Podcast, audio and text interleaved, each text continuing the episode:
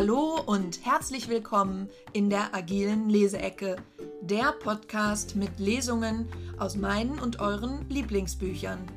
Hier hört ihr Auszüge aus Büchern über agiles Arbeiten, agile Führung und Veränderungen von Organisationen. Für mehr Stärke und Beweglichkeit für die Arbeitswelt von morgen. Heute lese ich einen Auszug aus dem Buch Unternehmensweite Agilität, wie Sie Ihr Unternehmen mit den Werten und Prinzipien von Beyond Budgeting, Open Space, Soziokratie und Agilität fit für die Zukunft machen. Von Jutta Eckstein und John Buck. Im Fahlen Verlag 2019 erschienen und überall erhältlich, wo es Bücher gibt.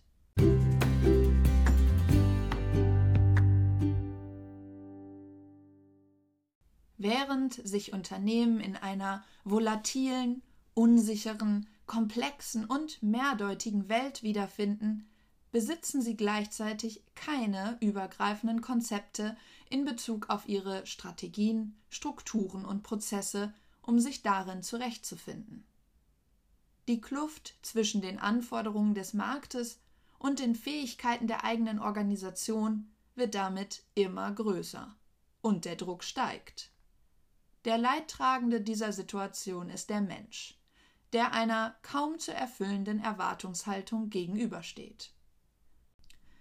In erster Linie müssen die Unternehmen die finanziellen Interessen der Aktionäre erfüllen. Diese Ausrichtung kollidiert aber mit der notwendigen Fähigkeit eines Unternehmens, sich am rasanten technologischen Wandel und der Informationsflut auszurichten. Darüber hinaus herrscht Unklarheit darüber, wie das agile Manifest über die gesamte Organisation ausgeweitet werden kann. Mit der Verschmelzung von Agilität, Soziokratie, Beyond Budgeting und Open Space zu Bossa Nova entwickeln Jutta Eckstein und John Buck eine integrative und pragmatische Lösung, um eine allgemeine Theorie der Agilität für das gesamte Unternehmen und letztlich auch für die Gesellschaft zu formulieren. Die Werte und Prinzipien der vier Kernströmungen unterstützen dabei, eine Organisation robust für zukünftige Herausforderungen vorzubereiten. Beyond Budgeting, weil es die notwendige Flexibilität und Anpassungsfähigkeit von Unternehmen aus finanzieller Sicht adressiert. Open Space, weil es Leidenschaft und Verantwortung in einer Art und Weise einbringt, dass damit die Effektivität der anderen drei Methoden multipliziert werden kann. Soziokratie, weil es Feedback in die gesamte Unternehmensstruktur integriert und die scheinbar widersprüchlichen Interessen von Aktionären und Kunden zusammenbringt. Agile, weil es im Bereich der Softwareentwicklung und darüber hinaus erfolgreich und akzeptiert ist und eine besonders wichtige Rolle im Kontext der Digitalisierung, die nahezu allen Facetten der Geschäftswelt betrifft, spielt.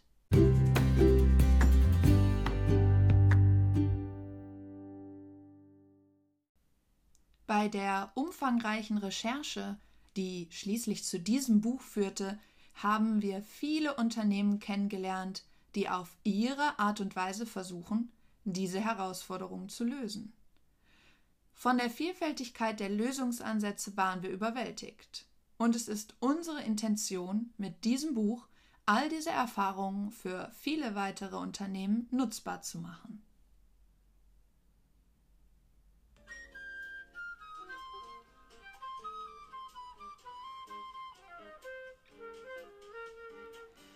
Bossa Nova. Die Fusion verschiedener Entwicklungen.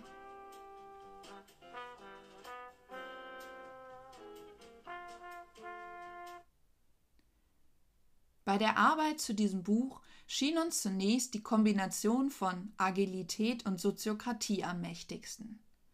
Bei genauerer Betrachtung offenbart diese Kombination aber deutliche Lücken zum Beispiel bei administrativen Unterstützungsfunktionen in Organisationen oder im Bereich der weichen Faktoren, also dem Menschen, seinem Verhalten im System und seiner Motivation. Mit der Anreicherung durch Beyond Budgeting und Open Space schlossen sich schließlich diese Lücken. Zusätzlich zu diesen vier großen Strömungen bezogen wir auch Werkzeuge und Methoden wie Design Thinking, Lean Startup, Human Systems Dynamics und Canafin mit ein. Als wir mit verschiedenen Experten aus den vier Strömungen Gespräche führten, erhielten wir deutliche Hinweise, weshalb sich die Unternehmen mit einer neuen Ausrichtung schwer tun. Auf die Frage, wie die Experten die Herausforderungen der Unternehmen lösen, also im Wesentlichen unternehmensweite Agilität implementieren würden, erhielten wir fast ausschließlich Antworten aus dem jeweiligen Spezialgebiet der Experten. Der Beyond Budgeting Experte Hören Sie auf, das Jahresbudget zu fixieren. Sie berauben sich sonst der Möglichkeit, mit häufigen Marktveränderungen umzugehen. Der Open Space Experte. Um völlig neue Dinge herauszufinden, müssen Sie Platz schaffen für das, was Sie nicht wissen und nicht kontrollieren können. Erst wenn Sie Menschen einladen, ihrer Leidenschaft zu folgen, werden sie auf die verschiedenen Veränderungen am Markt reagieren können. Ansonsten werden die Leute einfach tun, worum sie gebeten werden. Der Soziokratie-Experte. Sie müssen zuerst die Machtstruktur aufbrechen. Denn solange Sie eine Hierarchie haben, die sich top-down definiert, können Sie nicht schnell genug auf Marktveränderungen reagieren. Der agile Experte. Sie müssen damit beginnen, sich durch regelmäßige Retrospektiven stetig zu verbessern. Inspect and adapt, um flexibel zu bleiben und schnell auf den Markt reagieren zu können. Nur so können Sie vom Markt und Ihrem eigenen Unternehmen lernen. Alle diese Perspektiven sind richtig. Aber der Lösungsraum bleibt immer innerhalb der eigenen Disziplin. Sie implizieren damit auch, dass mit dem eigenen Framework ebenfalls die zugrunde liegenden Ziele der anderen Ansätze erreicht werden können. Selbst wenn das im spezifischen Anwendungsfall gelingt, verliert man trotzdem die Bereicherung, die die anderen Frameworks bieten.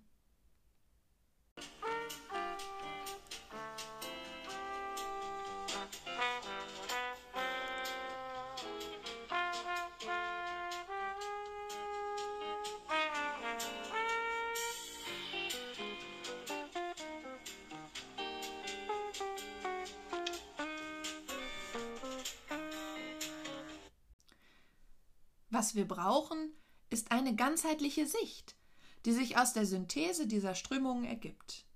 Diese Sicht auf die Dinge haben wir Bossa Nova getauft. B. Beyond Budgeting. OS. Open Space. S. Soziokratie. A. Agilität. Der Begriff Bossa Nova hat verschiedene Bedeutungen, die uns als sehr passend zu unserem Ansatz erschienen. Aus dem Portugiesischen übersetzt bedeutet er neue Welle oder neuer Trend. Wir sind davon überzeugt, dass die Synthese der vier Entwicklungen im übertragenen Sinn die Welle ist, die die Unternehmen brauchen, um die Herausforderungen der Zukunft zu meistern. Es ist ebenfalls ein fröhlicher Musikstil. Eine Verschmelzung von Samba und Jazz. Was wir in diesem Buch beschreiben, ist ebenfalls eine Fusion. Eine Fusion von vier verschiedenen Ansätzen. Vor allem aber ist es ein Tanzstil für Fortgeschrittene. Tanzen bedeutet, sich anzupassen. An die Musik und an den Tanzpartner. Tänzer reagieren auf die Umwelt, die Musik oder auch die anderen Tänzer und beeinflussen diese gleichzeitig. Obwohl eine einzelne Person den Bossa Nova lernen und üben kann, wird er im Tanz zu einer komplexen Teamaktivität. Alles passt sich allem an. Und Anpassung bedeutet, dass man keinem Rezept mehr folgen kann. Bossa Nova ist nicht preskriptiv, sondern entsteht in der Situation als Ganzes und fließt mit derselben.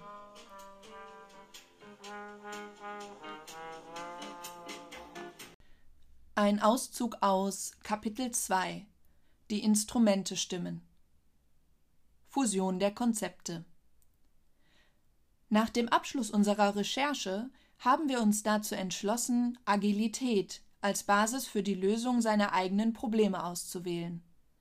Agilität kann seit mehr als einem Jahrzehnt auf eine große weltweite Akzeptanz in der Unternehmenswelt bauen. Die Werte aus dem agilen Manifest scheinen die aktuellen Herausforderungen der Unternehmen aus Kapitel 2 ebenfalls zu adressieren. Wir erkannten aber auch, dass diese in einen unternehmensweiten Kontext übersetzt werden müssen. Um diese Übersetzung auf ein solides Fundament zu stellen, haben wir drei weitere große Strömungen mit einbezogen. Beyond Budgeting, Open Space, Soziokratie. Bei der Übersetzung der agilen Werte bedienten wir uns zusätzlich auch Erkenntnissen weiterer Methoden wie zum Beispiel Lean Startup und Design Thinking.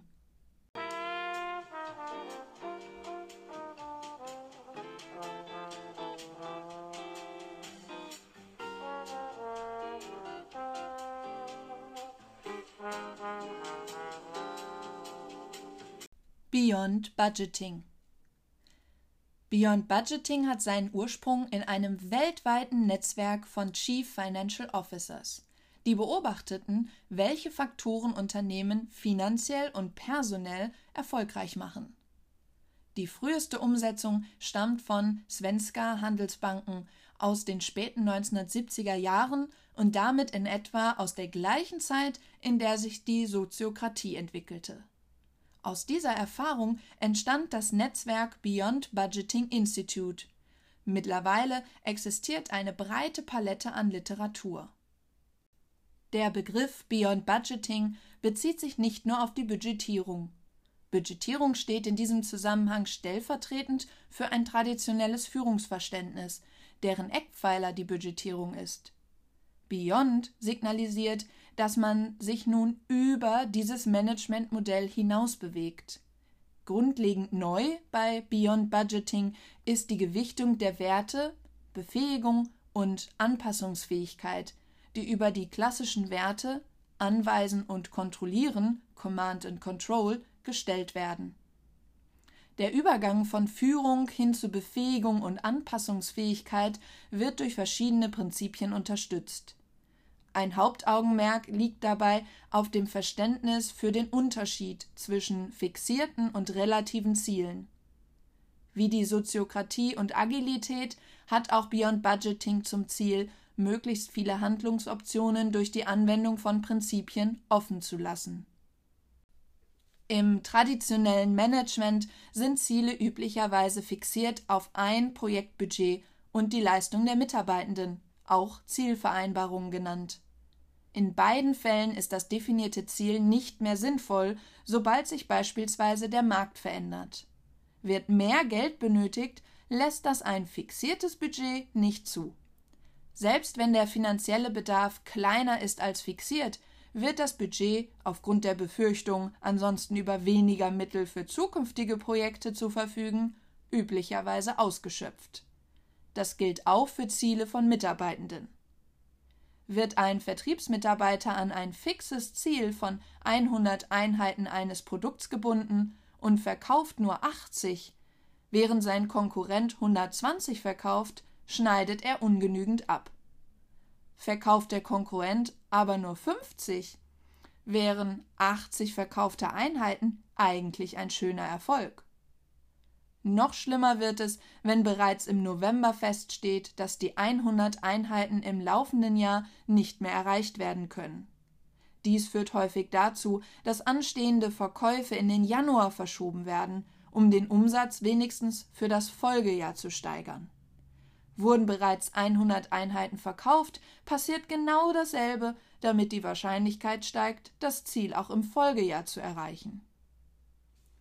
Bei der Entwicklung von Beyond Budgeting erkannten die beteiligten CFOs die negative Wirkung fixierter Zielvorgaben auf die Unternehmen, sei es für Projekte oder Einzelpersonen.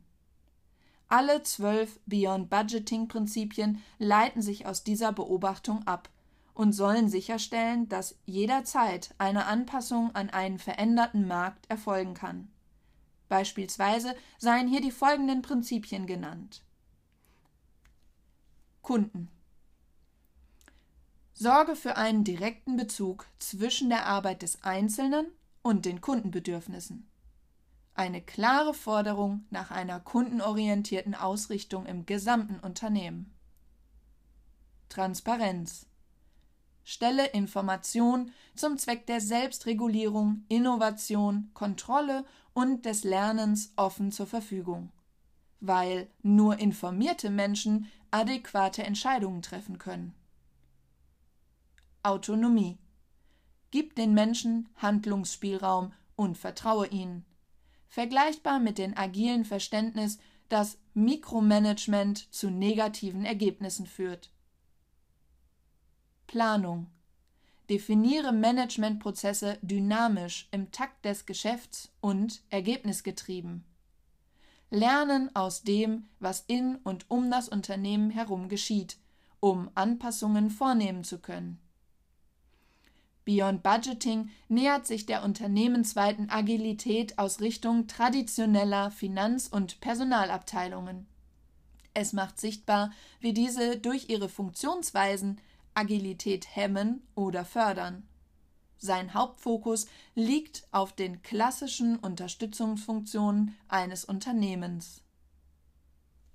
Open Space Der offizielle Begriff lautet Open Space Technology und wurde erstmals von Harrison Owen benutzt, als er große Konferenzen organisierte.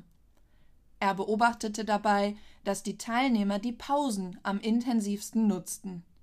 Sie vernetzten sich und diskutierten ihnen wichtige Themen. Dies taten sie, solange sie Lust dazu hatten und mit denjenigen, die sich einbringen wollten. Aus dieser Erkenntnis entwickelte Owen die folgenden Prinzipien des Open Space. Wer auch immer kommt, es sind die richtigen Personen. In einem Pausengespräch wird nicht auf eine bestimmte Person gewartet, bevor man anfängt zu reden. Dasselbe gilt für eine Open Space Sitzung. Wo immer es stattfindet, es ist der richtige Ort. Pausengespräche können überall stattfinden, ebenso wie eine Open Space Sitzung. Es beginnt, wenn die Zeit reif ist. Es muss auf keine bestimmte Zeit gewartet werden, um miteinander ins Gespräch zu kommen. Genau wie in den Pausen, in denen diskutiert wird, ohne darauf zu achten, ob dies der richtige Zeitpunkt dafür ist. Was auch immer geschieht, es ist das Einzige, was geschehen konnte. Lass dich überraschen. Analog einer Pause folgen die Leute keinem definierten Prozess. Es fließt so, wie es fließt. Vorbei ist vorbei, nicht vorbei ist nicht vorbei. Wann immer man das Gefühl hat, mit einem Thema fertig zu sein, wechselt man zu einem anderen. Michael Herrmann, Gründer von OpenSpaceWorld.org, sagt dazu, dies sind keine Vorschriften, sondern Ergebnisse tausender kleiner Experimente. Sie beschreiben, wie fast alles funktioniert, wenn es wirklich funktioniert. Basierend auf diesen Prinzipien folgt OpenSpace den folgenden Werten. Selbstorganisation ist das Herzstück von Open Space. Alles kann passieren. Die Teilnehmer sind eingeladen, jegliche Themen einzubringen, die sie für den Erfolg oder die Lösung als entscheidend erachten. Unternehmen wie Valve nutzen dies, um Produkte zu kreieren und auszuliefern. Jeder Mitarbeitende kann eine Idee für ein Produkt oder eine Dienstleistung vorschlagen. Wenn sich jemand findet, der mitmacht, Open Allocation, darf diese Idee weiterverfolgt werden. Mit anderen Worten, das direkte Generieren von Kundennutzen basiert auf Selbstorganisation. Von jedem Mitarbeiter eines Open Space wird Leidenschaft und Eigenverantwortung erwartet. Der eigenen Leidenschaft zu folgen bedeutet, dass ein Teilnehmer, der nichts mehr beizutragen hat und auch nichts mehr lernt, woanders hingehen kann, um wieder zu lernen oder etwas beizutragen. Befähigung ist notwendig, damit ein Open Space funktionieren kann. Sie können im Voraus nicht wissen, worauf sich die Gruppe fokussieren werden oder wer an was und wie lange arbeiten wird. Das gilt auch für viele Führungskräfte, denn sie sollten sich bewusst sein, dass auch sie nicht alles wissen. Im Gegenzug sollten sie sich aber darauf freuen, dass diese Lücken durch andere Menschen aus der Organisation gefüllt werden und dadurch neue Erkenntnisse gewonnen werden. Auf diese Weise können Führungspersonen erkennen und vor allem anerkennen, dass alle, auch sie selbst, sich tatsächlich darum kümmern, die Dinge zum Besseren zu wenden. Um Michael Hermann noch einmal zu zitieren Wir sind uns einig. Nutzen Sie das Wissen der Menschen, die die Arbeit am besten kennen, um die Zufriedenheit aller Beteiligten zu maximieren. Wenn dieser Prozess durchlebt wird, baut sich typischerweise auch Vertrauen auf. Open Space ergänzt Agilität, Soziokratie und Beyond Budgeting um einfache und klare Empfehlungen für eine einladende Selbstorganisation. Es kann als reine Moderationstechnik mit großen Gruppen eingesetzt werden, die Prinzipien können aber auch in kleineren Gruppen in einer Vielzahl von Situationen angewendet werden. Diese Methode hilft uns, aus unseren gewohnten Strukturen auszubrechen und über den Tellerrand zu blicken. Open Space Prinzipien wirken als eine Art Katalysator und beschleunigen damit die Methoden der Agilität, Soziokratie und Beyond Budgeting. Soziokratie Gérard Endenburg entwickelte die Soziokratie, um Unternehmen steuerbarer zu machen. Er leitete vier kybernetische Prinzipien ab. Kybernetik, die Kunst des Steuerns. Kreise, doppelte Verknüpfung, Entscheidungsfindung durch Konsent, Wahl von Personen für Rollen und Aufgaben durch Konsent. Seine Idee war, eine auf technische Prinzipien basierende, generische Methode zu beschreiben, die nicht durch ein Wertesystem oder eine bestimmte Philosophie belastet ist. Ihren Ursprung hat die Soziokratie in einem gesellschaftlichen Kontext, Edinburgh besuchte dieselbe Quäkerschule, die schon einen prägenden Einfluss auf die egalitären Werte seiner Eltern hatte. Sie waren die Gründer der Firma Edinburgh Electrical Engineering, die ihnen als lebendiges Labor zum Ausprobieren neuer Managementideen diente.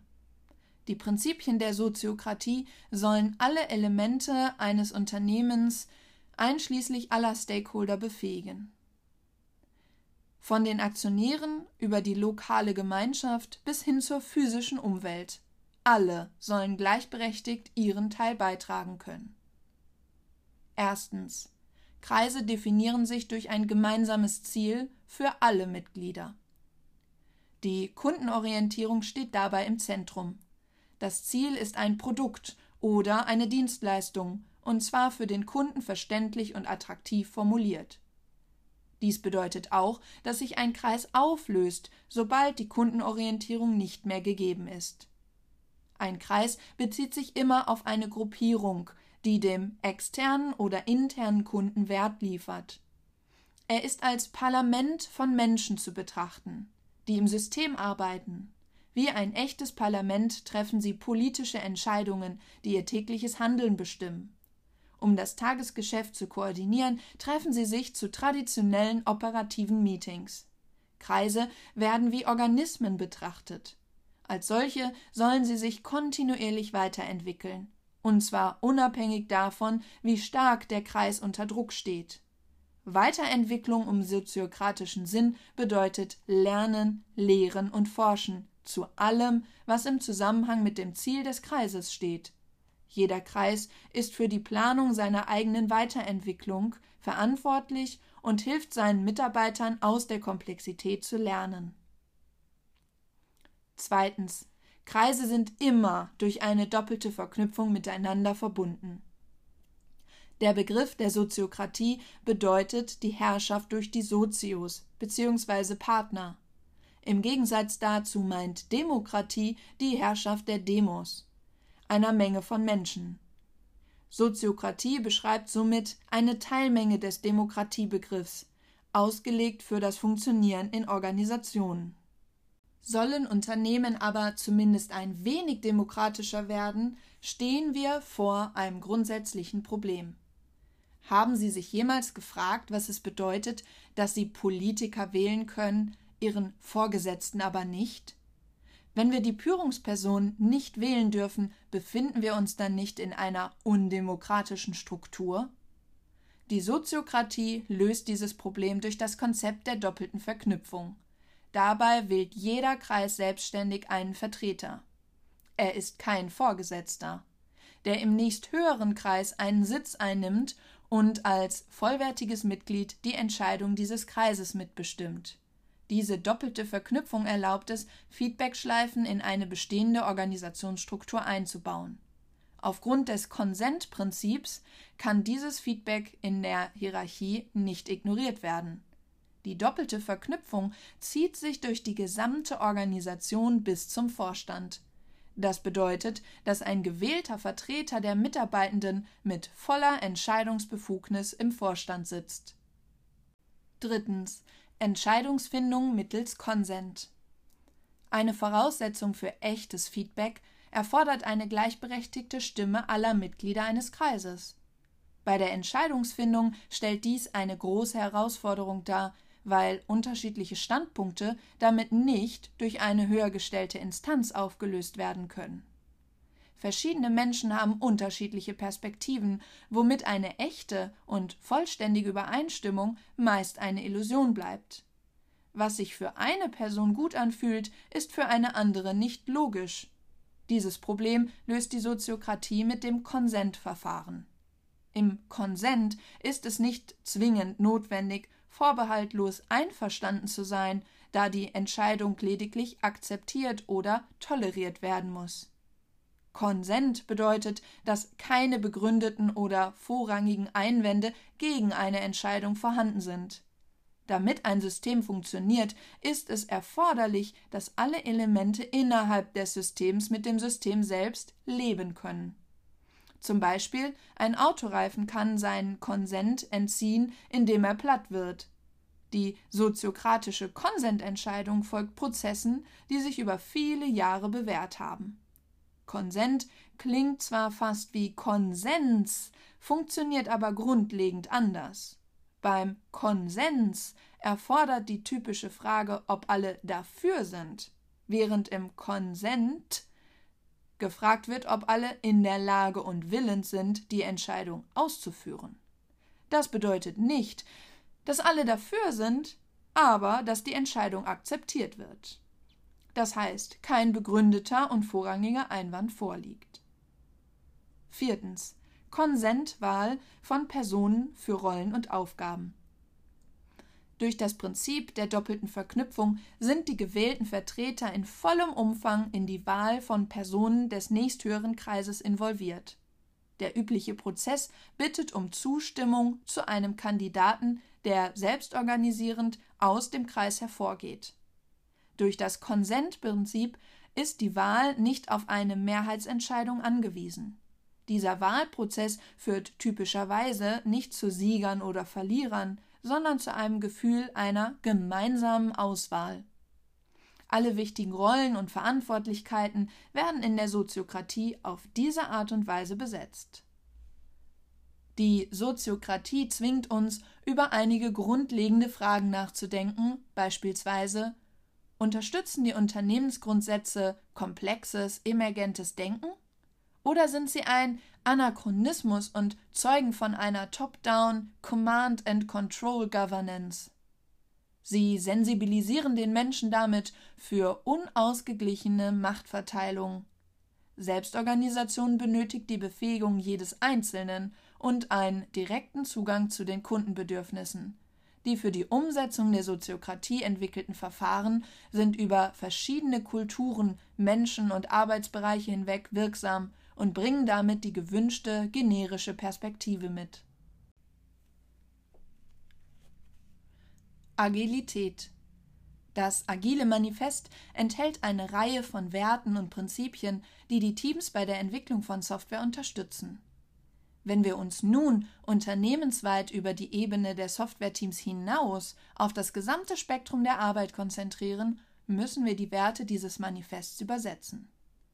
Im Folgenden interpretieren wir die Werte in einem unternehmensweiten Kontext. Erstens Individuen und Interaktionen mehr als Prozesse und Werkzeuge. In seinem ursprünglichen Softwarekontext bedeutet dies, dass ein agiles Team seinen eigenen spezifischen Prozess finden soll, um damit einen Mehrwert für den Kunden zu schaffen. Prozesse und Werkzeuge müssen also die Menschen und ihre Interaktion unterstützen und nicht umgekehrt. Unternehmen, die nicht agil arbeiten, verfügen in der Regel über Standardprozesse und Standardwerkzeuge, die unabhängig von den Bedürfnissen der einzelnen Teams angewendet werden müssen. Für einen unternehmensweiten Kontext meinen wir jedoch, dass dieser Wert die Notwendigkeit widerspiegeln muss, dass das gesamte Unternehmen als ein komplexes, emergentes System funktioniert. Ein komplexes System kann nur von Menschen geführt werden und Werkzeuge entstehen nicht von selbst. Damit interpretieren wir diesen Wert so, dass ein von Menschen geführtes Unternehmen, um zu funktionieren, die Selbstorganisation durchgängig fördern muss. Zweitens. Funktionierende Software mehr als umfassende Dokumentation. Die Wahrheit liegt im tatsächlich laufenden System und nicht in der Dokumentation, die beschreibt, was das System tun soll. Nur die funktionierende Software macht den tatsächlichen Fortschritt transparent und nur mit diesem Wissen kann das Team und seine Stakeholder fundierte Entscheidungen treffen. Die Teilnehmer unseres Workshops auf der Agile India Conference 2017 schlugen als Interpretation Visible Delivery vor, was uns zunächst sehr gut gefiel. Doch nicht jeder Teil eines Unternehmens schafft notwendigerweise ein direkt sichtbares Ergebnis. Darüber hinaus betont dieser Begriff nur das Ergebnis und nicht den gesamten Prozess der Herstellung eines Produkts oder einer Dienstleistung. Daher bezieht sich funktionierende Software auf das, was tatsächlich geschieht, unabhängig von der Art der Arbeit und beinhaltet dadurch auch eine gewisse persönliche Verletzlichkeit. Für uns ist der passende Begriff hierfür Transparenz.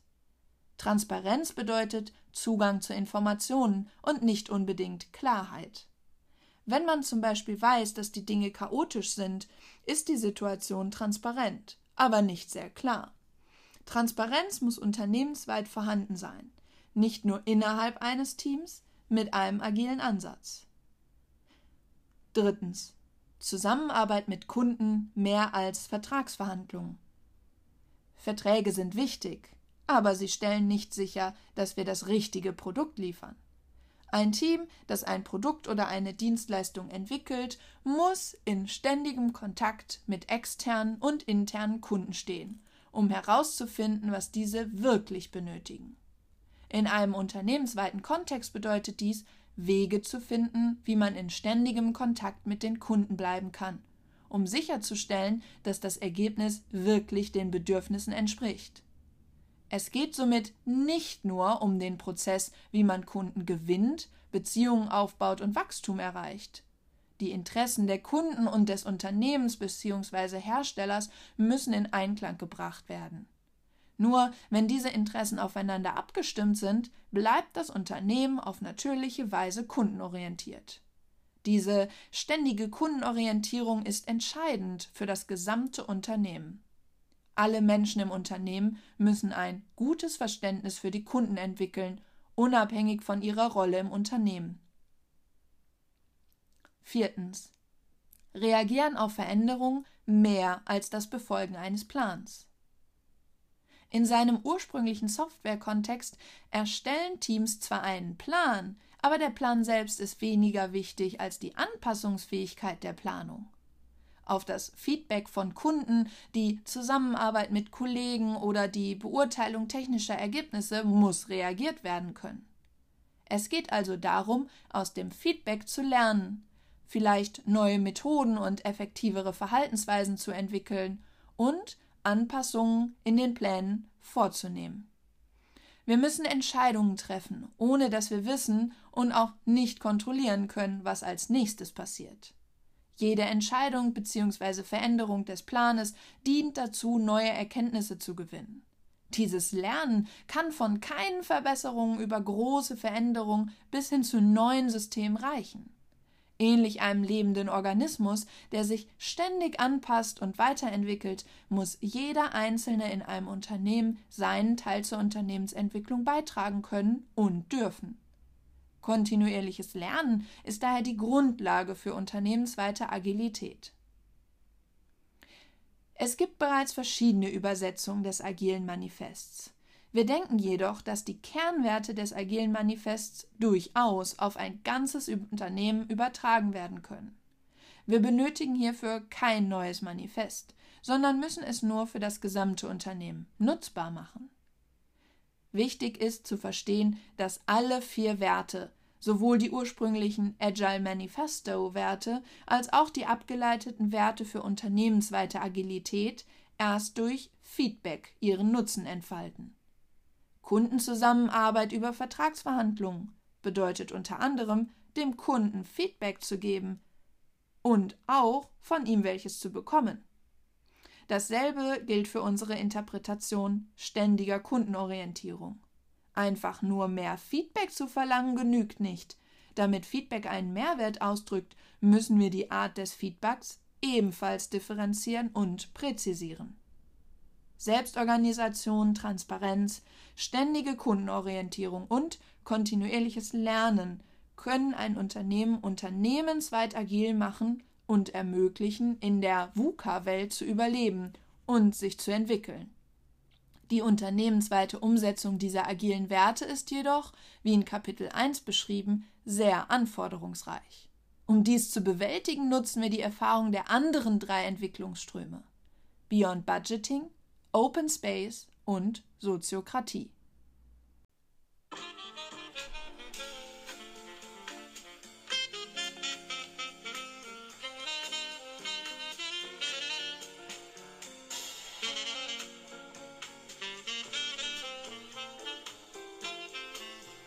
Eine neue Perspektive einnehmen. Befassen wir uns nun damit, wie wir die Bossa Nova-Werte Selbstorganisation, Transparenz, konstanter Kundenfokus und kontinuierliches Lernen in die Praxis umsetzen können. Also mit der Frage Now what? Um darauf eine Antwort zu finden, analysierten wir jede Synthese aus Teil 2 und stellten dabei fest, dass viele Themen in mehreren Synthesen vorkommen. Zum Beispiel, dass Feedback bei den verschiedenen Synthesen immer wieder ein großes Thema ist. Aus diesen Erkenntnissen konnten wir Muster identifizieren und ein umfassenderes Metamuster nach Gomez und Zimmermann mit den folgenden Gruppierungen bilden. Strategie, Struktur, Prozess. Dieses Metamuster beleuchtet ein Unternehmen aus drei verschiedenen Perspektiven. Institutionelle Perspektive versteht ein Unternehmen als ein zielgerichtetes soziales System und ist in diesem Sinne eine Organisation. Der Zweck dieses sozialen Systems orientiert sich an der Strategie des Unternehmens. Instrumentale Perspektive die Struktur eines Unternehmens. Genauer gesagt, ein Unternehmen hat eine Organisation, die als seine Struktur verstanden wird funktionale Perspektive. Die Aktivitäten, die tagtäglich ausgeführt werden. Diese drücken sich in den Prozessen eines Unternehmens aus. Mit anderen Worten, ein Unternehmen wird durch die täglichen Aktivitäten organisiert. Folgt nun die Strategie der Struktur oder umgekehrt? Es passiert alles gleichzeitig. Ein Unternehmen ist eine Organisation, hat eine Organisation und wird organisiert. Vielleicht fragen Sie sich nun, wo und wie die Unternehmenskultur in dieses Metamuster passt? Kultur sind die Geschichten, die wir uns über uns erzählen und die auf Zielen, Plänen, Regeln, Methoden, Verhaltensweisen, Gewohnheiten usw. So basieren. All diese Dimensionen prägen am Ende die Kultur. Wenn Teams mit dem Unternehmen gemeinsam eine neue Verhaltensweise entwickeln, hat dies eine ganz andere kulturelle Wirkung, als wenn eine Verhaltensweise vorgegeben wird. Die Unternehmenskultur leitet sich demnach vom Metamuster der Strategie, Struktur und den Prozessen ab. Sie ändern also die Kultur, indem sie das Metamuster ändern. Strategie, Struktur und Prozesse können zum Beispiel Muster der konventionellen Hierarchie sein oder sich aus anderen Strukturen, zum Beispiel des informellen Netzwerks, der Hierarchie des Vertrauens, ergeben. So wie wir die vier Bossa Nova Entwicklungsströme Beyond Budgeting, Open Space, Soziokratie und Agilität in Bezug auf jeden Wert Selbstorganisation, Transparenz, konstanter Kundenfokus und kontinuierliches Lernen zu einer Synthese vermischt haben, vermischen die Muster nun die Bossa Nova Werte. Das Mischen von Wasserstoff und Sauerstoff führt zu etwas Neuem mit ganz anderen Eigenschaften. Wasser. Ebenso verhält es sich mit unseren Zutaten. Die Entwicklungsströme und die Werte sind immer noch da, aber sie fusionieren zu einer neuen Form. Das Strategie-, Struktur- und Prozess-Metamuster dient als Basis für die Formulierung von Experimenten, der eigentlichen Umsetzung von Bossa Nova. Schritt 1. Experimentieren. Wie in Teil 1 erläutert, leben Unternehmen heute in einer volatilen, unsicheren, komplexen und mehrdeutigen Welt. Das Management komplexer Umgebungen bekommen wir gemäß Kennethin am besten mit dem Ansatz erproben, wahrnehmen, handeln in den Griff. Wir können, um eine komplexe Herausforderung zu bewältigen, auf keine bestehenden Rezepte zurückgreifen. Zuverlässige Vorhersagen können in komplizierten Situationen getroffen werden, aber nicht in komplexen. Wir haben deshalb eine Auswahl von Verprobungen formuliert, die Ihnen helfen, zu experimentieren und mögliche Lösungen zu testen.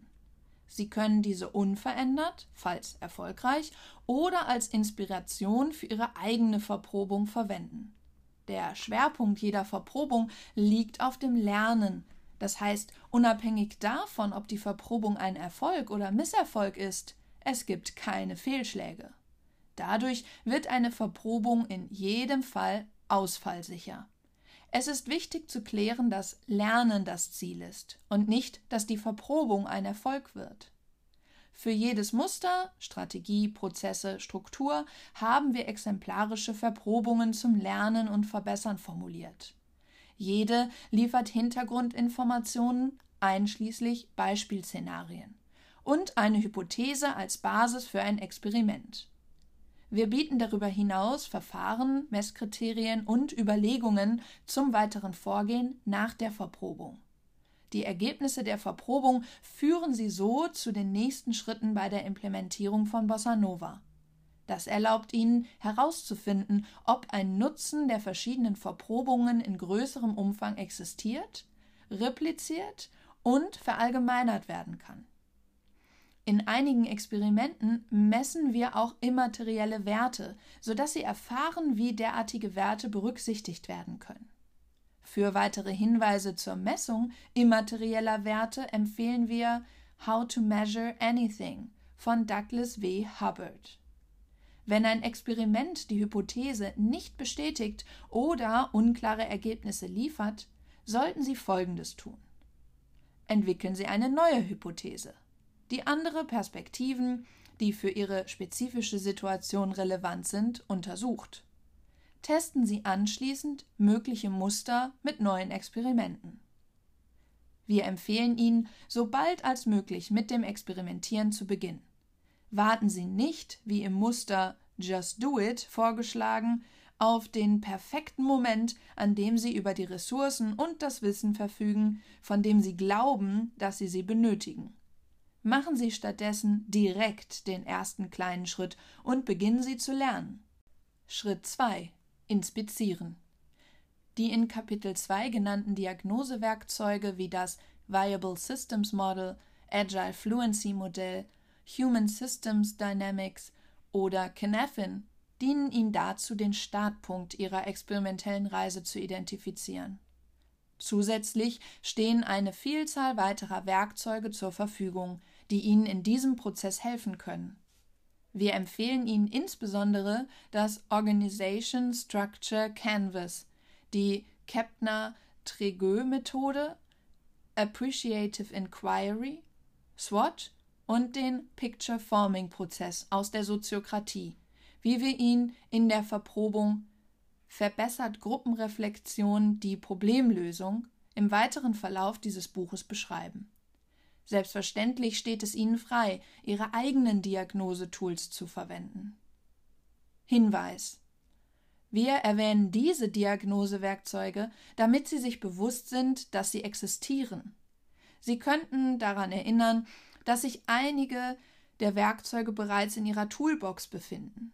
Sie können aber auch einfach mit einem Experiment beginnen, das Ihnen zusagt, ohne irgendein Diagnosewerkzeug einzusetzen. Schritt 3 Reflektieren. Bossa Nova Verprobungen entstehen immer aus Reflexion. Es ist daher eine zwingende Voraussetzung, dass Sie die Reflexionsfähigkeit Ihrer Organisation entwickeln. Wir bitten Sie nun, mit einer Reflexion zu beginnen. Beantworten Sie hierzu die folgenden Fragen und nehmen Sie sich Zeit, Ihre Antworten festzuhalten. Erstens, wie habe ich auf diese Bitte zur Reflexion reagiert? Zweitens, ohne nachzuschauen, was sind die wichtigsten Herausforderungen für Unternehmen aus Kapitel 1? Woran können Sie sich erinnern? Drittens. Blättern Sie nun zurück zu Kapitel 1 und notieren Sie, an welche Herausforderungen Sie sich erinnert haben und an welche nicht. Reflektieren Sie. Warum haben Sie sich an einige der Herausforderungen nicht mehr erinnert? Inwieweit waren die Herausforderungen, an die Sie sich erinnert haben, auch die wichtigsten für Ihren eigenen Unternehmenskontext. Falls es Differenzen gibt, warum haben Sie sich an Herausforderungen erinnert, die für Ihren Kontext nicht so wichtig sind? Die wichtigste Frage aber lautet, wie haben Sie auf die Bitte zur Reflexion reagiert? Vielleicht war es eine Mischung aus Gedanken und Gefühlen von wie interessant bis Oh nein, zu viel Arbeit. Ich schaue mir einfach an, was im Buch steht. Ich habe ja wenig Zeit. Vielleicht haben Sie aber auch gedacht, ich habe dieses Buch gekauft, also sollen die mir sagen, wie es geht. Oder das klingt nach etwas, was mein Lehrer in der dritten Klasse von mir verlangt hat. Bitte notieren Sie umgehend Ihre Gedanken und Gefühle dazu. Wahrscheinlich waren diese nur für einen Bruchteil einer Sekunde präsent. Umso wichtiger ist es, sie aufzuschreiben. Drücken Sie jetzt gerne die Pause-Taste, um dies zu reflektieren. Lassen Sie uns tiefer eintauchen. Beantworten Sie jetzt die Fragen 2 und 3, falls Sie es noch nicht getan haben. Drücken Sie auch hier gerne die Pause-Taste und beantworten Sie die Fragen. Nachdem Sie nun auch die Fragen 2 und 3 beantwortet haben, machen Sie sich bitte kurz ein paar Gedanken darüber, wieso wir Sie gebeten haben, so vorzugehen. Wie Sie vielleicht bemerkt haben, können wirklich neue Gedanken nur entstehen, wenn man in Ruhe nachdenkt und reflektiert. Für künftige Überlegungen zur Situation und den Umständen in Ihrem Unternehmen versuchen Sie also, Fragen zu stellen und die Antworten darauf in Ruhe zu ergründen und ihre Gedanken mit ihren Kollegen zu teilen. Um Bossa Nova zu implementieren, müssen sie mit Reflexionen beginnen. Diesen werden sie wahrscheinlich zu neuen Hypothesen führen, mit denen sie in Problemfelder eindringen und Muster erkennen können und sie zu neuen Strategien, Strukturen und Prozessen führen.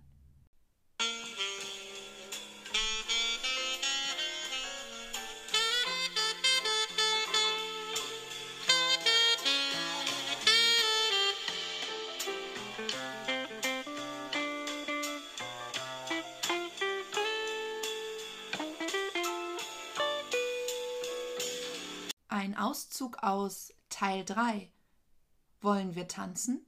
Kapitel 8 Verprobungen zum Thema Strategie Wie wir oben erkannt haben, ist ein Unternehmen aus institutioneller Sicht ein soziales System, das sich an der Wertschöpfung für seine Kunden orientiert. Die Strategie sollte entsprechend ausgerichtet sein. Vom US-amerikanischen Wirtschaftshistoriker Alfred D. Chandler stammt eine allgemeingültige Definition des Begriffs Strategie. Strategie ist die Festlegung der grundlegenden, langfristigen Ziele eines Unternehmens, das Definieren von Handlungsoptionen und die Zuweisung der für die Erreichung dieser Ziele erforderlichen Ressourcen. Die für die Strategie identifizierten Muster aus Sicht unternehmensweiter Agilität sind Vertrauen, Ausrichtung, Äquivalenz, Experimentieren. Verprobung 8. Ist eine individuelle Weiterentwicklung ohne Bonusmotivation möglich? Hintergrund. Individuelle Ziele werden häufig nicht überprüft oder durch Marktveränderungen obsolet. Berücksichtigt ein an einen Bonus orientiertes Ziel die mögliche Marktveränderung nicht, wird eine Person dieses selbst dann verfolgen, wenn es bedeutungslos geworden ist. Es entstehen Situationen wie die folgende. Ein Softwareentwickler drängt das Team zur Verwendung einer bestimmten Programmiersprache, obwohl diese nicht zum Projekt passt. Seine Zielvereinbarung ist so formuliert, dass er einen Bonus erhält, wenn er diese Programmiersprache lernt. Hypothese wenn wir eine Trennung von Incentivierungssystem und Lernprozess vornehmen, wird die individuelle Weiterentwicklung mit der Strategie des Unternehmens abgestimmt erfolgen. Experiment. Identifizieren Sie zwei vergleichbare Gruppen, die ein Bonussystem mit individuellen Zielvorgaben verwenden. Holen Sie die Zustimmung beider Einheiten ein, dass sie am Experiment als Versuchs- bzw. Kontrollgruppe teilnehmen wollen führen Sie eine Nullmessung, bestehend aus subjektiven Notizen sowie objektiven Leistungsindikatoren auf Einzel- und Teamebene durch. Für die Versuchsgruppe arbeiten Sie mit neuen Formaten, um zu erkennen, wann neue Fähigkeiten entwickelt werden müssen. Lösen Sie das Bonussystem, das an die individuellen Ziele gebunden ist, ab beispielsweise dadurch, dass der verfügbare Bonus gleichmäßig auf die Mitglieder verteilt wird. Wenn sich die Bedingungen verändern, erhöhen sie die Häufigkeit der Leistungsbewertung, zum Beispiel wöchentlich, monatlich oder vierteljährlich. Verwenden Sie qualitative Ziele und quantitative Schlüsselergebnisse. OKRs, Objective and Key Results, werden vereinfacht gesagt von unten nach oben definiert, während traditionelle Systeme, zum Beispiel Balanced Scorecard, auf einer Kaskade von Top-Down-Zielen basieren. Gemeinsam ist beiden Systemen, dass sie immer den Beitrag zum Gesamtziel des Unternehmens und zur Erfüllung der Unternehmensstrategie abbilden. Beispiele für OKRs. Ein Verkäufer wählt ein individuelles Ziel, das darin besteht, die zwischenmenschlichen Kontakte zu den Kunden zu verbessern. Ein anderer Verkäufer möchte seine Kenntnisse über eine Produktlinie vertiefen. Das Ziel einer dritten Person könnte sein, besser zwischen den Kunden und den Entwicklungsteams vermitteln zu wollen, indem die Fähigkeit, beider Sprachen zu sprechen, verbessert wird. Messbare Schlüsselergebnisse für das individuelle Ziel dieser Person könnten beispielsweise sein der Kunde wird jeden zweiten Monat für einen Tag begleitet, um seine Bedürfnisse zu beobachten. Das Entwicklungsteam wird jeden zweiten Monat für einen Tag begleitet, um mehr über deren Herausforderungen zu lernen. Das Produktmanagement des Unternehmens erhält jeden zweiten Monat eine konzeptionelle Präsentation in zwei Teilen, einmal in der Sprache des Kunden und einmal übersetzt in die Sprache der Produktdesigner des Unternehmens. Vergleichbare Präsentationen von Kollegen werden als Teilnehmer besucht. Sowohl für die Kontroll- als auch für die Versuchseinheiten führen sie die Diskussionen zur Leistungsbewertung mit den folgenden Arten von Fragen durch. Denken Sie dabei immer daran, dass eine bessere Bedienung des Kunden als Nebeneffekt betrachtet werden sollte. Was hast du gelernt? Wie hast du es gelernt? Was willst du als nächstes lernen? Was hast du von deinen Kollegen gelernt? Wie helfen oder behindern die OKRs und die Leistungsbeurteilung dein Lernen? Führen Sie schließlich eine erneute Messung mit den gleichen Kriterien bei den beiden Gruppen durch und vergleichen Sie die Ergebnisse mit der Nullmessung. Weisen die Ergebnisse der Versuchseinheit auf eine niedrigere, gleiche oder höhere individuelle Entwicklung hin? Was sind Ihre Erkenntnisse und die der Gruppen in Bezug auf das weitere Vorgehen? Was haben Sie gelernt? Möchten Sie ein weiteres Experiment mit veränderten Parametern durchführen?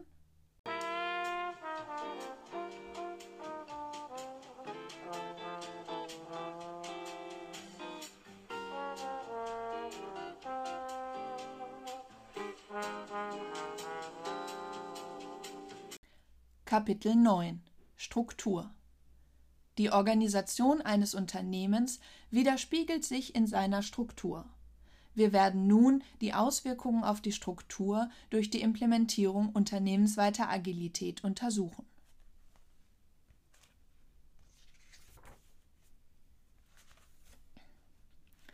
Verprobung 13 Können Reflexionsmeetings die Kundenbeziehung verbessern? Hintergrund. Unabhängig vom Geschäftswelt sollte die Kundenbeziehung regelmäßig überprüft werden, indem man sich mit der Fragestellung befasst, wie gut man die Kunden bedient. Unsere Erfahrung zeigt, dass ohne diese Reflexion der Kundenbeziehung Annahmen getroffen werden, die stimmen können oder auch nicht. Damit wird ein gesichertes und qualitativ hochwertiges Verhältnis zum Kunden praktisch unmöglich. Hypothese.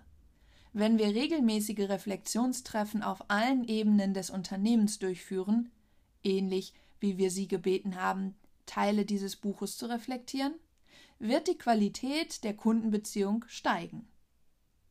Experiment. Wählen Sie einige Einheiten in Ihrem Unternehmen aus, die in einem festen Rhythmus darüber reflektieren, wie gut die Kunden bedient werden. Achten Sie darauf, dass ein Product Owner anwesend ist, ansonsten benennen Sie jemanden, der diese Rolle ausübt. Über Verbesserungsmaßnahmen für die Kundenbeziehung entscheiden Sie ausschließlich im Konsentverfahren. Wenn möglich, vergleichen Sie die Ergebnisse mit vergleichbaren Einheiten, die keine Reflexionsmeetings mit Product Ownern durchführen oder diese Rolle nicht besetzt haben verwenden Sie ein Ihnen vertrautes Instrument zur Messung der Kundenzufriedenheit, zum Beispiel Net Promoter Score oder Fokusgruppen. Sind die Ergebnisse positiv, sollten Sie die Ausweitung der Product Owner Rolle und der Reflexionsmeetings prüfen. Eine weitere Variante dieses Experiments ist der Einsatz von Personas als Repräsentation ihrer Kunden.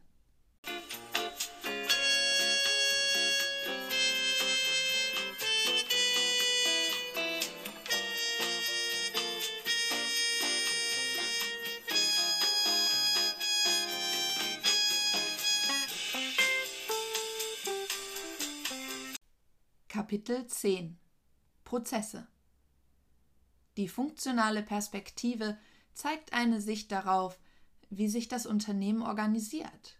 Das heißt, eine Sicht auf die Prozesse und Verfahren, die unsere tägliche Arbeit leiten. Verprobung 17 Verbessert Gruppenreflexion die Problemlösung?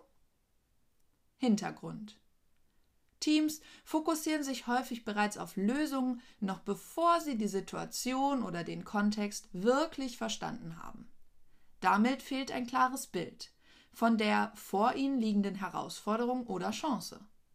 Dies führt zu Lösungen, die nur einzelne Symptome beheben oder Probleme adressieren, die in Wirklichkeit gar nicht existieren. Die Ursachen werden damit nicht behoben oder tauchen zu einem späteren Zeitpunkt erneut auf. Wir haben beispielsweise aufeinanderfolgende Retrospektiven in der Softwareentwicklung beobachtet, in denen am Ende jedes Sprints wiederholt dieselben Diskussionen geführt wurden. Diese waren in der Ursache auf dieselben Probleme zurückzuführen, die aber nie angegangen wurden.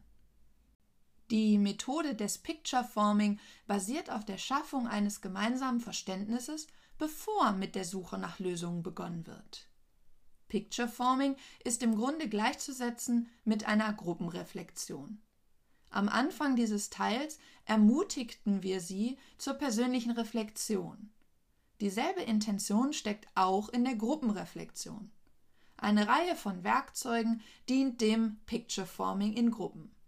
Dazu gehören unter anderem die Kepner-Gregor-Methode, Appreciative Inquiry, SWOT und das Viable System Model zum Verständnis und zur Vereinfachung von Organisationssystemen. Die Soziokratie nutzt ein weiteres Verfahren, bei der jede Person reihum ihre Sicht auf die Situation beschreibt. Die Kommentare werden auf Flipcharts festgehalten und strukturiert. Danach wird verifiziert, dass die gesamte Gruppe ein gut genug für den Moment Bild hat. Hypothese Wenn das Picture Forming als erster Schritt für die Bewältigung von Chancen und Herausforderungen zwingend eingefordert wird, gehen die Teams das effektiv zugrunde liegende Problem an und finden damit bessere Lösungen. Experiment.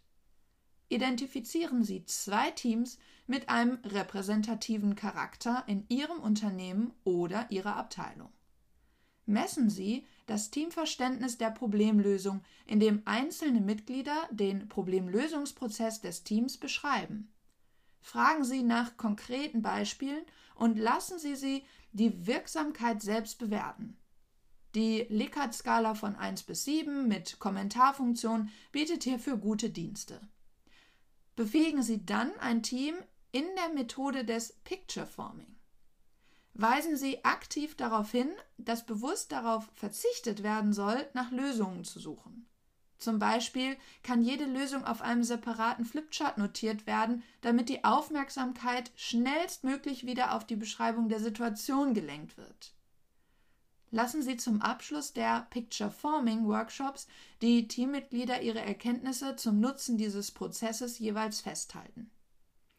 Einen Monat später wiederholen Sie die Initialmessung als Nachmessung, indem Sie den gesamten Problemlösungsprozess beider Teams erneut bewerten lassen. Sind die Ergebnisse positiv, wiederholen Sie das Experiment mit weiteren Teams, um die Ergebnisse zu validieren.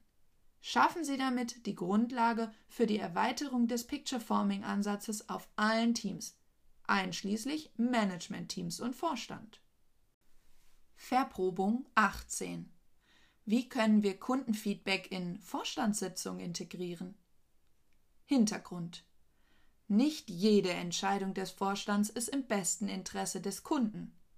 Eine internationale Berufsorganisation beispielsweise unterstützt ihre Kunden Fachexperten eines speziellen Beratungsprozesses mit einer hochwertigen Webanwendung, die potenziellen Kunden half, einen Experten in ihrer Nähe zu finden.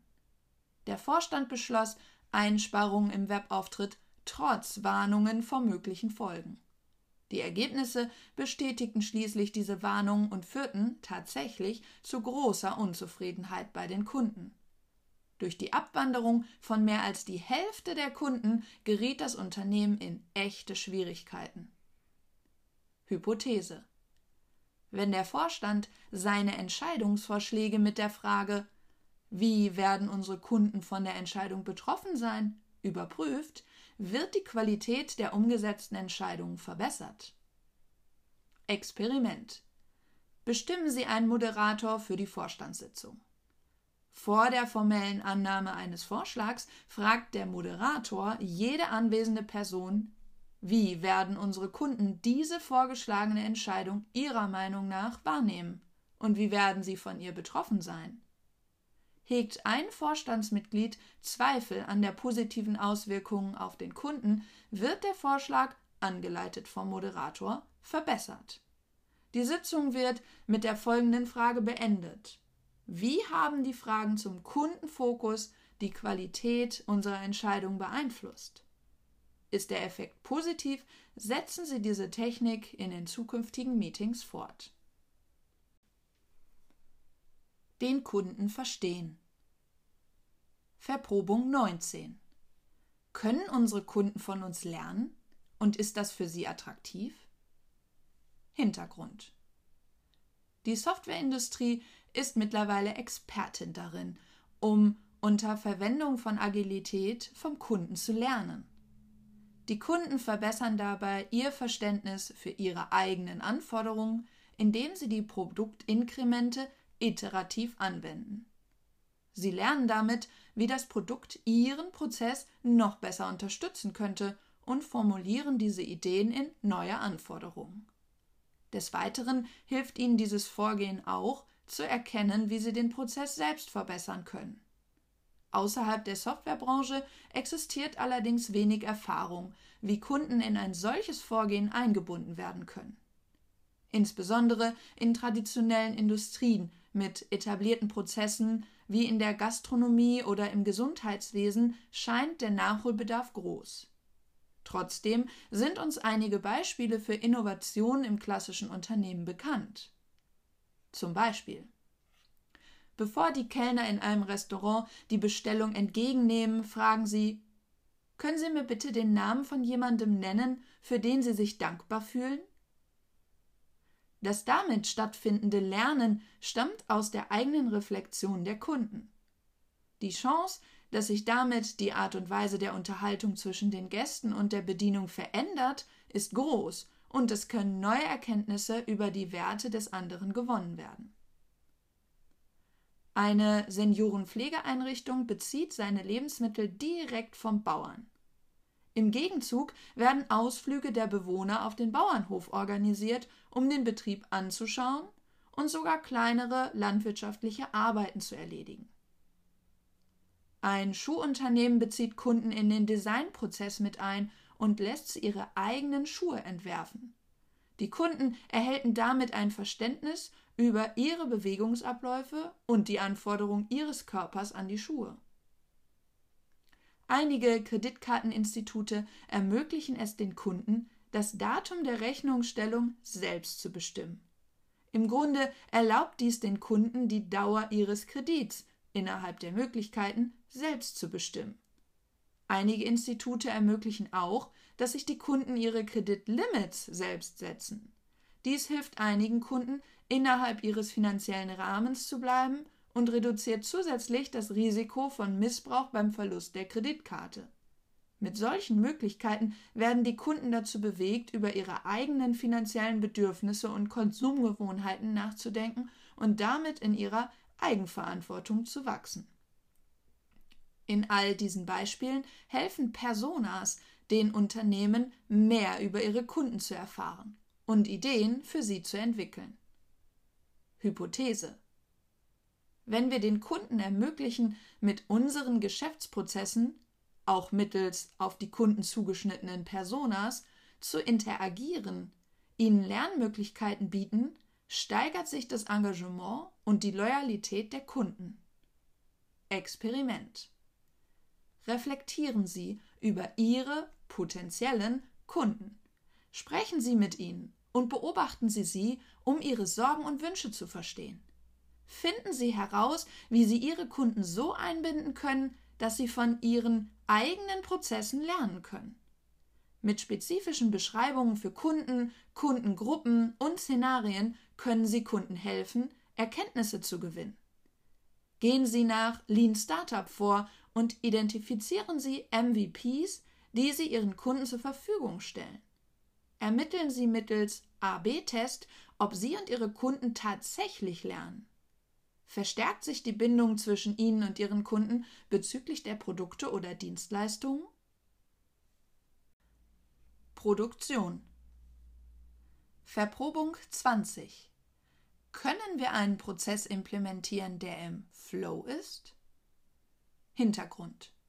Stellen Wartezeiten eine große Herausforderung für Ihre Kunden dar? Wettbewerb erhöht den Druck, um Wartezeiten zu verkürzen, denn Kunden warten nicht gern. Es gibt ganze Berufszweige, zum Beispiel Lean Production oder Lean Software Development, die sich auf Bestandsmanagement und Operations Research fokussieren, um das Produkt an den Kunden anzupassen oder die Lieferkette zu optimieren. Auch im Privatleben begegnen wir oft frustrierenden Warteschlangen. Im Gegensatz dazu erleben wir aber auch Situationen, in denen es alles reibungslos ineinander greift, ähnlich einer ausgefeilten Tanzchoreografie. Was den Unterschied ausmacht, ist auf den ersten Blick nicht offensichtlich. Prozesse in einen Flow-Zustand zu versetzen, erfordert die Disziplin einer professionellen Tanzgruppe, wie Bossa Nova-Tänzer.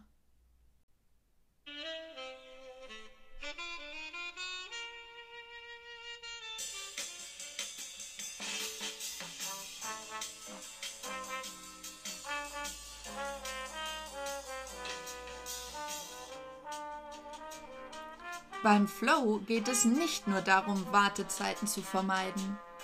Manche Abläufe brauchen Zeit, damit man in den Flow-Zustand versetzt wird. Unsere Optimierungen führen oft dazu, dass Wartezeiten so stark verkürzt werden, dass die Dinge nicht mehr funktionieren. Die Deutsche Bundesbahn versucht beispielsweise, die Anschlusszeiten der Zugverbindungen so stark zu optimieren, dass der Umstieg häufig viel zu knapp ist. Bereits eine kleine Verspätung genügt, den Anschluss verpassen. Manchmal ist Wartezeit also wichtig für den Flow.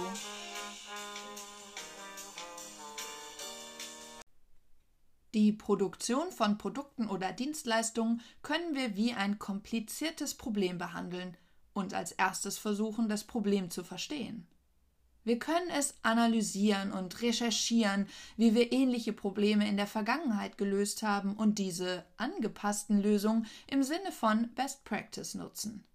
Dieser Ansatz wird beispielsweise von Operations Research verfolgt.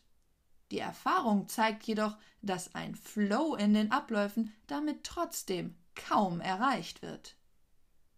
Hypothese wenn Sie ein crossfunktionales Team auf die Eliminierung von Verschwendung und Optimierung der Prozesszeiten zur Steigerung der Kundenzufriedenheit konzentriert, wird sich die Organisation in Richtung eines Flow-Zustands bewegen können. Experiment. Identifizieren Sie eine Kundeninteraktion, die entscheidend optimiert werden soll. Bilden Sie ein crossfunktionales Team und beauftragen Sie dieses mit der Optimierung. Wenn möglich, sollten Kunden oder zumindest Kundenvertreter Teil des Teams sein. Personas, die Kunden repräsentieren, sind ebenfalls wertvoll. Identifizieren Sie mittels einer Wertstromanalyse besonders große Wartezeiten. Finden Sie eine gesunde Balance zwischen der Reduktion von Verschwendung und der Optimierung von Wartezeiten. Diese Balance soll sich im Hinblick auf ein verbessertes Kundenerlebnis richtig anfühlen, also weder zu viel noch zu wenig sein. Messen Sie vor und nach der Optimierung der Interaktion die Kundenzufriedenheit. Hinweis es ist wichtig zu berücksichtigen, dass einzelne Teilverbesserungen noch nicht dazu führen, dass sich der Flow des Gesamtsystems verändert.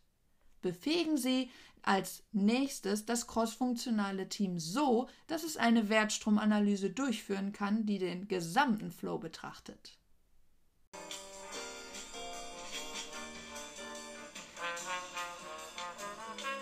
Dir hat dieser Auszug aus Unternehmensweite Agilität von Jutta Eckstein und John Buck gefallen? Dann besorg es dir gleich bei deinem nächsten Buchlieferanten und abonniere gleich die Agile Leseecke, um keine weitere Folge zu verpassen. Ich freue mich auf deine Nachrichten und Kommentare. Woran hast du bei diesem Buchauszug gedacht? Was hat dich inspiriert? In welches Buch möchtest du gerne einmal reinhören? Bis zum nächsten Mal. Deine Miriam.